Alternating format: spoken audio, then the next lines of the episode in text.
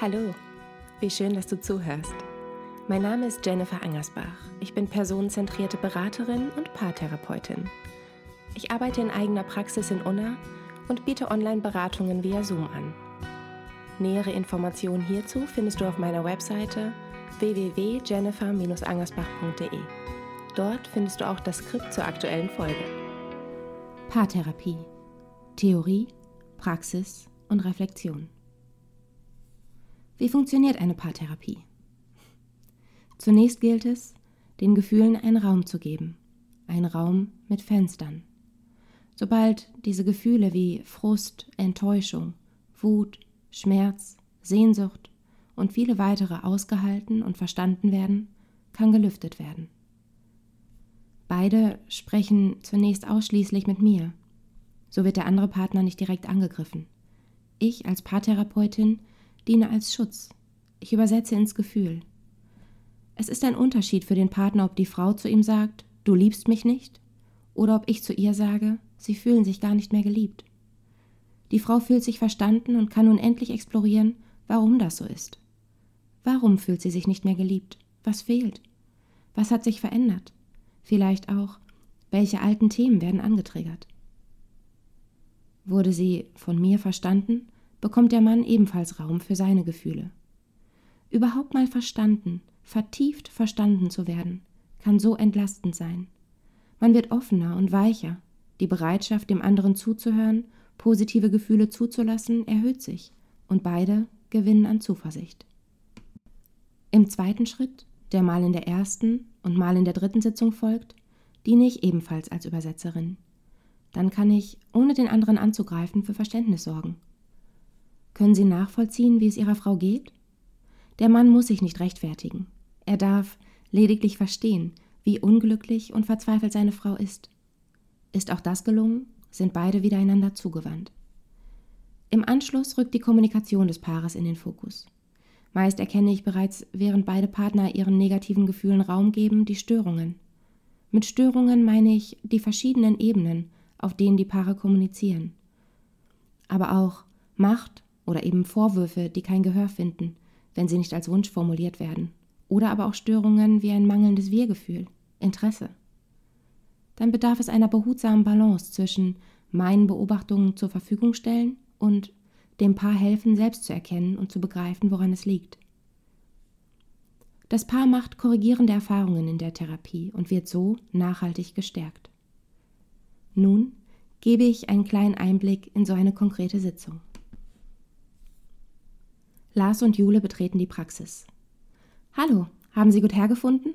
frage ich. Beide schmunzeln etwas verlegen. Dann sagt Lars, nette Location, direkt hinter einem Erotikmarkt. Jule fügt hinzu, ist direkt ein Eisbrecher und lacht. Ja, etwas gewagt, aber bisher waren die Reaktionen ähnlich positiv wie bei Ihnen. Möchten Sie einen Kaffee? Tee? Beide schütteln den Kopf. Wasser reicht, sagt Jule. Gut, das steht bereit. Bedienen Sie sich einfach und setzen Sie sich doch. Was führt Sie her? richte ich die Frage an Lars. Sie haben mich ja angerufen. Lars schaut verlegen zu seiner Frau. Sie schaut erwartungsvoll zurück und sagt, jetzt bin ich gespannt. Lars antwortet, etwas hilflos, ich weiß es ehrlich gesagt nicht. Wir streiten einfach oft. Und ich weiß gar nicht genau warum. Also, meine Frau wollte eine Paartherapie machen und da habe ich dann recherchiert und ihr verschiedene rausgesucht.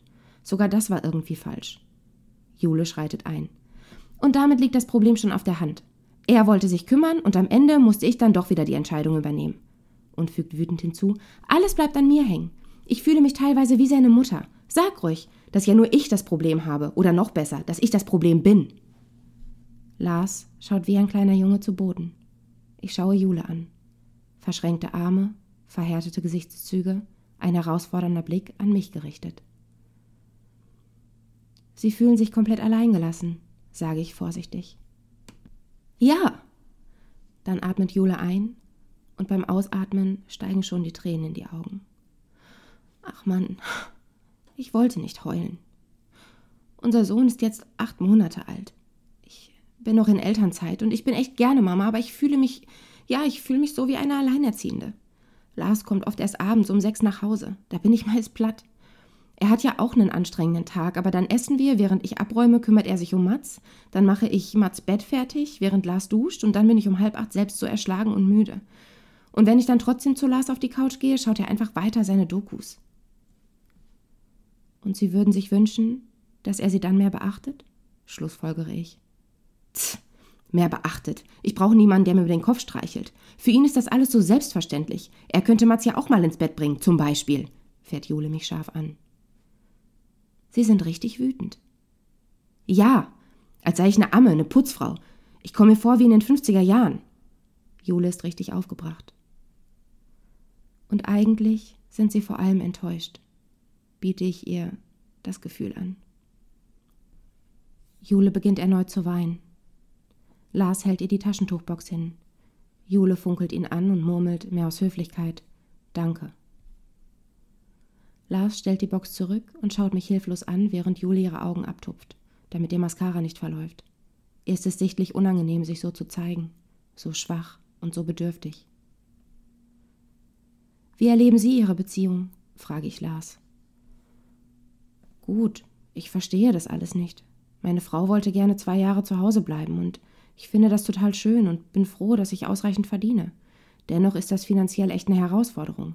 Das Elterngeld Plus ist ja letztendlich auch nur die Hälfte von den 60 Prozent, die sie netto verdient hat. Und wir müssen das Haus abbezahlen. Es darf echt nichts kaputt gehen. Also arbeite ich auf eine Gehaltserhöhung hin. Da kann ich dann nicht sagen, nee, das schaffe ich die Woche nicht. Ja, und dann komme ich nach Hause, hab kaum Pausen. Ich hab gar keine Pause, schluchzt Jule. Ich ignoriere die Unterbrechung und schaue Lars ermutigend an. Lars jedoch schaut seine Frau an. Sie würden gerne mehr tun, wissen aber nicht wie? Ich bin Ingenieur und wenn es ein Problem gibt, dann versuche ich das zu lösen. Wenn ich eine Formel hätte, die ich irgendwie anwenden. Eine Formel? Eine Formel für die Ehe? Du brauchst eine Formel? Wie du mich zu lieben hast? Sie fühlen sich überhaupt nicht mehr geliebt, gewertschätzt, geschweige denn begehrt, biete ich Jule an. Definitiv, allein die Aussage. Wenn er mich lieben würde, bräuchte er keine Formel. Lieben Sie Ihre Frau? frage ich Lars. Plötzlich schwindet seine Hilflosigkeit. Es wirkt fast so, als freue er sich, endlich mal klar auf eine Frage antworten zu können. Ich liebe Jule so sehr. Ich will nur, dass sie glücklich ist, aber wenn ich sie nicht mehr glücklich machen kann, dann verstehe ich auch, wenn sie gehen will. Jule weint nun durch. Beim letzten Satz jedoch schluchzt sie so laut auf. Ihr Schmerz ist so greifbar. Wenn Sie das so sagen, dann könnte Ihre Frau auch das Gefühl bekommen, dass Sie sie eben nicht so sehr lieben. Ist Ihnen das klar? Lars ist nun völlig irritiert. Ich kann Sie doch nicht zwingen, mich zu lieben. Es ist aber Ihr Wunsch, dass sie sie liebt? Ja klar. Und Sie glauben aber, dass sie es nicht mehr tut? Sie ist nur noch wütend, ich kann nichts richtig machen, selbst wenn ich ihr Hilfe anbiete. Das ist es eben, schreit Jule nun. Es ist unser Sohn, unsere Wäsche, unser Haus. Und es macht sie so wütend, dass er ihnen das Gefühl gibt, sie seien die Bedürftige, diejenige, die Hilfe braucht, weil sie überfordert sind. Ja, seufzt Jule erleichtert. Endlich versteht sie mal jemand. Sie sind so verzweifelt und verletzt, fühlen sich so unverstanden. Die ganze, eigentlich gemeinsame Verantwortung bleibt an ihnen hängen. Und dennoch werden sie nicht gesehen. Sie fühlen sich ungeliebt und wissen gar nicht, wohin mit all ihrer Wut. Fasse ich Jules Situation zusammen. Ihre Unterbrechungen zeigen, dass sie noch so viel mehr Verständnis braucht. Jule nickt. Sie ist schon jetzt sehr erschöpft, nach gerade mal zehn Minuten. Sie können das Verhalten Ihres Mannes so gar nicht verstehen. Ja, also ich verstehe nicht, warum er mich nicht versteht. Ja, ich muss lächeln. Es ist so nachvollziehbar. Genau dabei würde ich Sie beide gerne begleiten. Meinen Sie, Sie schaffen es mal nur zuzuhören? frage ich Jule. Sie versteht. Und da sie auf mich nicht sauer ist und ich sie verstehe, lächelt sie sanft und entschuldigend. Nun widme ich mich Lars zu.